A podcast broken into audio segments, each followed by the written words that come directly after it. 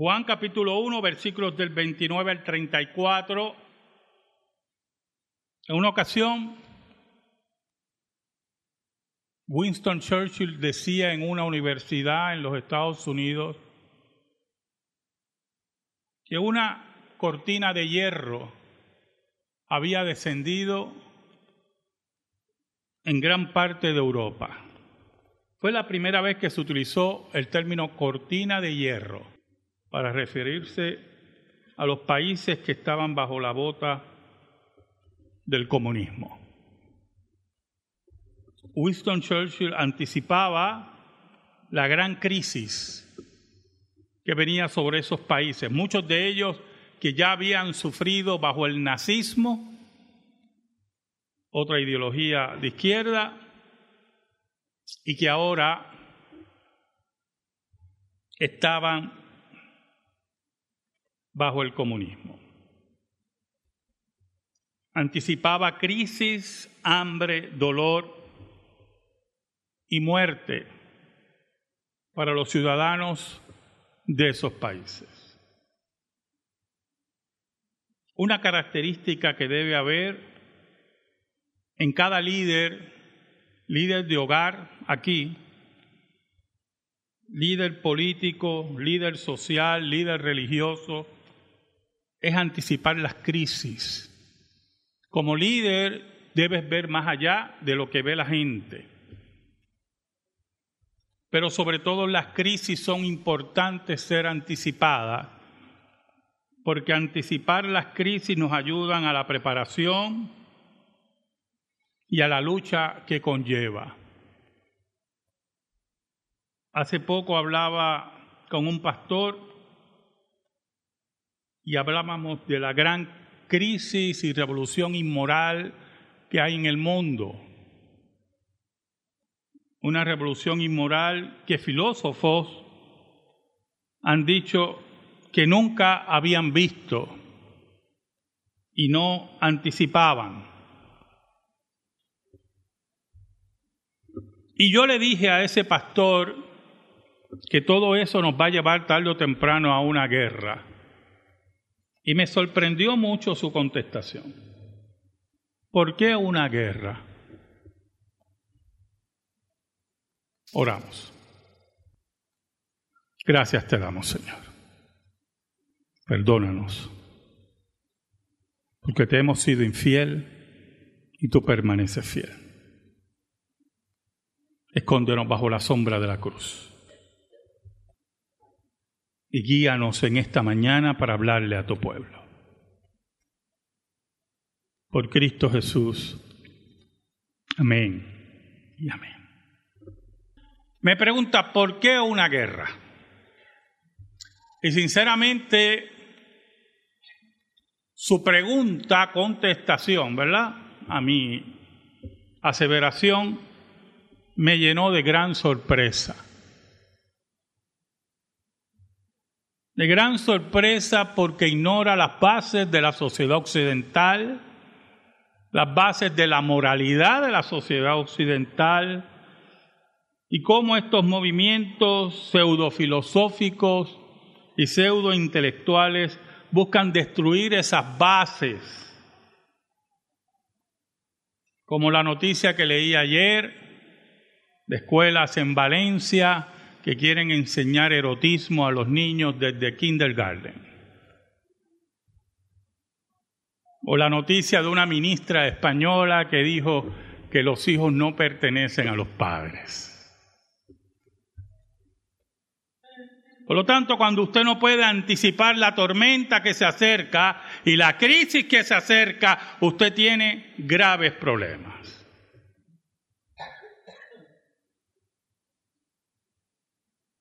¿Sabe?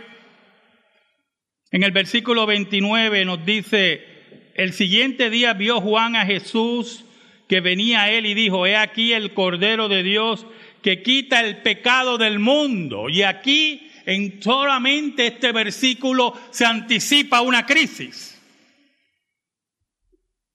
Juan llama a Cristo el Cordero de Dios, pero al mismo tiempo aquel que quita el pecado del mundo.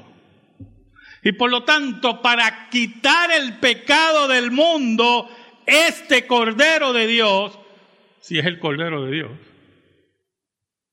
tiene que ser sacrificado. Tiene que ser llevado a la muerte. Tiene que entregar su vida por su pueblo. Es la muerte, el asesinato del maestro. Por lo tanto, cuando Jesús se dirige al bautismo, se dirige también a su inmolación. Se dirige a un ministerio que es crisis. Porque ese ministerio, aunque esté lleno de señales, de bondad, de sanidades, de perdón, lo llevará al patíbulo. Y Jesús lo sabía. Añade Juan en el versículo 30, este es aquel de quien yo dije, después de mí viene un varón, el cual es antes de mí, porque era primero que yo. Y yo quiero que es importante, está diciendo Juan, mire, quiero que entiendan que la importancia de Jesús no es solamente que sea profeta. La importancia de Jesús es que estamos hablando de aquel que es antes que yo, que es Dios mismo entre nosotros. Es importante que entendamos que llevar al patíbulo al Cordero de Dios es llevar al patíbulo a Dios mismo. Y entonces aquí viene, si usted está analizando conmigo el texto, yo espero que así sea, un contrasentido ¿Cómo tú llevas al patíbulo a Dios? ¿Cómo tú llevas a la cruz a Dios? ¿Quién se atreve a tocar a Dios para llevarlo a la muerte? ¿Quién es el que manda aquí? Como le decía yo a los estudiantes de confesión esta mañana. ¿Sabe? Varias personas le salieron a la ministra española que dijo que los hijos no son de los padres, que son del Estado. Y es importante que usted entienda esas palabras, ¿oyó? Porque son las palabras unidas a años anteriores a Winston Churchill de la cortina de hierro que desciende. Son aquellos que quieren arrestar a nuestros hijos. Sexualizar a nuestros hijos. Quitar la autoridad de los padres sobre nuestros hijos, sobre nuestros nietos. Y le salió al paso ministros evangélicos españoles al gobierno socialista impío de España. Y gracias a Dios le salieron también políticos de otros partidos. Pero no nos llamemos a engaño. Esos políticos, esos ministros, están anticipando la crisis que se acerca a la vida social y familiar de España. A la crisis que busca engañar a nuestros hijos, apropiarse de ellos, abusar de ellos y arrancarle a Dios de sus corazones. Esas son las crisis que nosotros tenemos que anticipar. En este año de elecciones, esas son las preguntas que hay que hacerle a nuestros políticos. ¿Sabe? Para llevar a Dios a la cruz, ese Dios tiene que ser el Cordero de Dios. Así como el Cordero, los Corderos van callados y entregan su vida en sacrificio Juan anticipa que Jesús irá callado y en obediencia a la cruz. Juan anticipa la crisis de ver al maestro ensangrentado, de ver al maestro abusado, de ver al maestro asesinado, con un propósito loable y único de cumplir la palabra de Dios y la promesa de Dios que Satanás y el pecado iba a ser derrotado.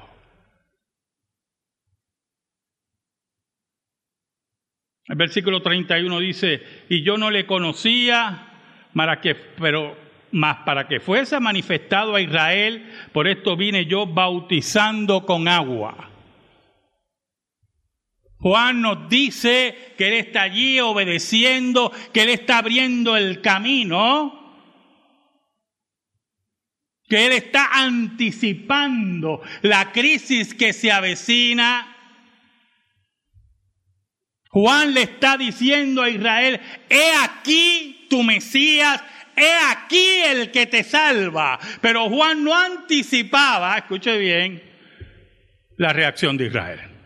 No solamente con el Mesías, sino también con el mismo Juan. Por lo tanto, el bautismo, escuche bien, el bautismo de Jesús es la entrada y la inauguración a la crisis, al camino tortuoso hacia la muerte.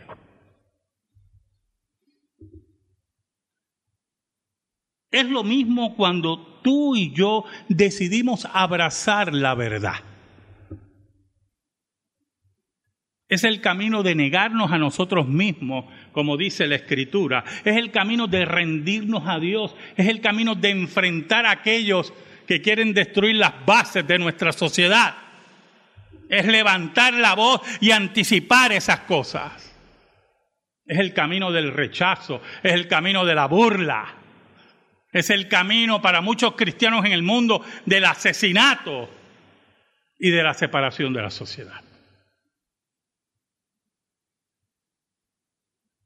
Ahora, el versículo 32 es bien interesante. Dice, también dio Juan testimonio diciendo, vi al Espíritu. Escuche bien, el apóstol Juan dice de Juan el Bautista que dijo, muy importante, vi al Espíritu que descendía del cielo como paloma y permaneció sobre él. Y yo no le conocía, vuelvo a reiterar, Juan el Bautista, pero el que me envió a bautizar con agua, aquel que me dijo, sobre quién veas descender el Espíritu y que permanece sobre él, él es el que bautiza con Espíritu Santo. Entonces, si usted analiza esos dos versículos, la escritura es tan rica. Si usted analiza esos dos versículos, hermano, Juan no solamente fue testigo de la venida del Espíritu Santo sobre Jesús en el bautismo, sino que afirma dos cosas. Número uno, que él lo vio y lo vivió. Y número dos, que lo que él vio y vivió es el cumplimiento de las palabras que Dios le dijo a él en revelación. Este, que tú veas que desciende el Espíritu sobre él, este es el que tú vas a bautizar, este es el enviado de Dios. Entonces, esto nos habla, escuche bien, escuche bien, por eso es importante que usted se renueve no solamente en el espíritu y en los sentimientos, sino en la mente. Y que usted abrace la verdad. Es importante abrazar la verdad, ¿oyó, hermano? No importando el costo de la verdad. Si usted no abraza la verdad en forma racional, y si usted no deja a un lado todo lo que pueda hacer que usted cuestione la verdad, usted va a tener problemas. Y le voy a, le voy a explicar. Juan vio todo eso, recibió la palabra de Dios, recibió la profecía, bautiza a Jesús, le llama el Cordero de Dios, ¿verdad? Todo eso lo hemos visto aquí. Y un día manda a preguntar, ¿eres tú el que había de venir? Juan el Bautista. Y usted dirá, ¿y qué tiene que ver de abrazar la verdad y el... Ah, muy importante, hermano. Muy importante. Porque cuando usted abraza algo que no es la verdad, tarde o temprano, tarde o temprano, eso que usted abraza que no es la verdad, se va a hacer añicos ante usted. Y su base, la base que usted, lo cual usted se sostiene, que es endeble, se vendrá abajo. Juan en su mente tenía otro reino. Juan en su mente se veía como uno de los grandes consortes de ese reino establecido por el Mesías. Aún más, posiblemente para Juan en su mente la muerte no iba a ser experimentada.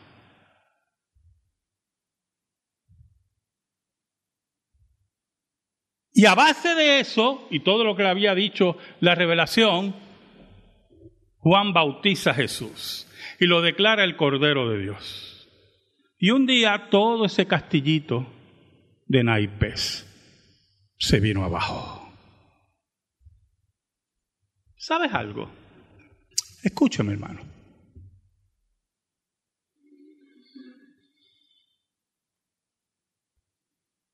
Cuando Cristo dice, conoceréis la verdad y la verdad os hará libre, se refiere a la verdad. Si usted está dispuesto a abrazar la verdad, si yo estoy dispuesto a abrazar la verdad, la verdad, esa nunca será derrotada. Y Cristo dijo que cuando la casa está edificada sobre la roca, Vendrán vientos, tormenta y lluvia y darán duro contra esa casa, pero ella permanecerá. El Evangelio nos invita a anticipar las crisis, escuche bien, anticipar las crisis y sostenerlos en la verdad, no importando lo que ocurra. Pero para eso usted tiene que identificar la verdad. Te voy a dar un ejemplo simple. Simple, hermano. En Nigeria, actualmente, ahora mismo, a esta hora, cientos de cristianos están siendo asesinados por el Islam.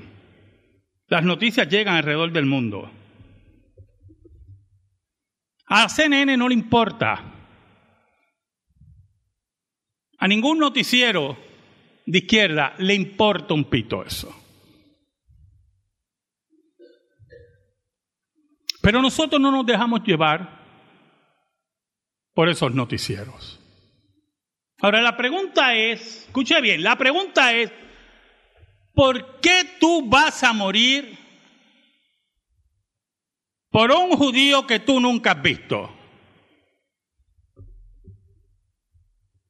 ¿Qué es lo que te sostiene frente a un revólver, frente a una espada, frente a una ametralladora, frente a un puñal. ¿Qué es lo que te sostiene? La verdad.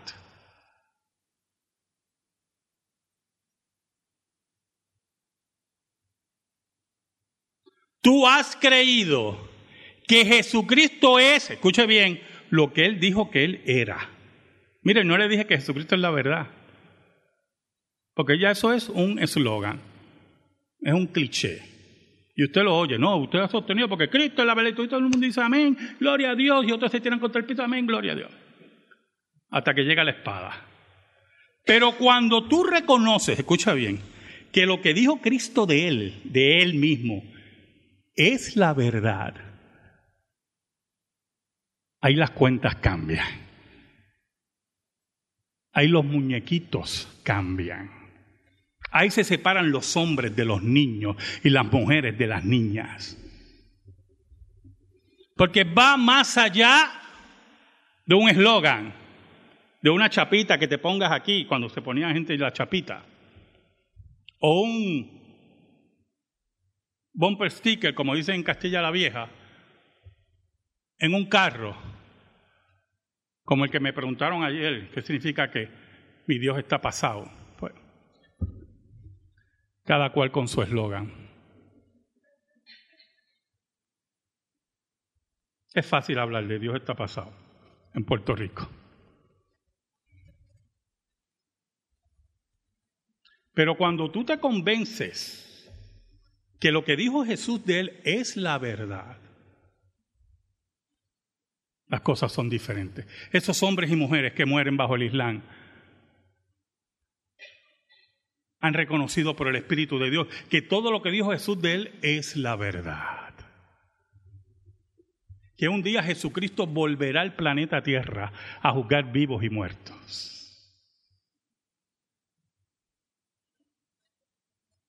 El problema de Juan, que hemos discutido muchas veces aquí, es el castillo de naipes que creó.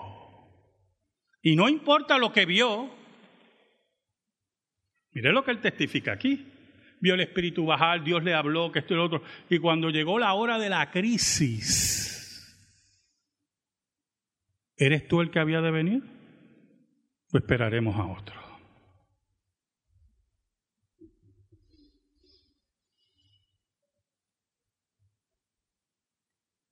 Lo interesante es el versículo 34.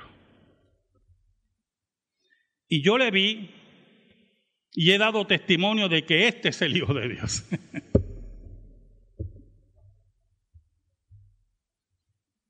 ¿Sabe algo, hermano? Un día la cortina de hierro cayó. Un día se levantó un muro en Alemania para que la gente no saliera.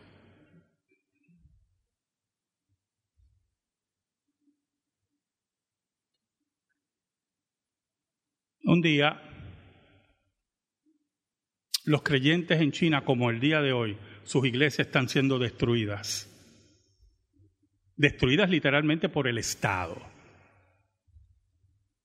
Y están siendo perseguidos. ¿Saben algo? ¿Saben algo, hermano? Ninguno en China tuvo el privilegio de Juan. Ninguno ha visto al Hijo de Dios. Pero están convencidos que Él es la verdad. Y están dispuestos a todo por la verdad. Amén. Gracias te damos, Señor. Y te pedimos, Señor, en el nombre de Jesús, que tu palabra eterna sea depositada en nuestro corazón. Por Cristo Jesús. Amén. Y amén. Estamos en silencio, hermano.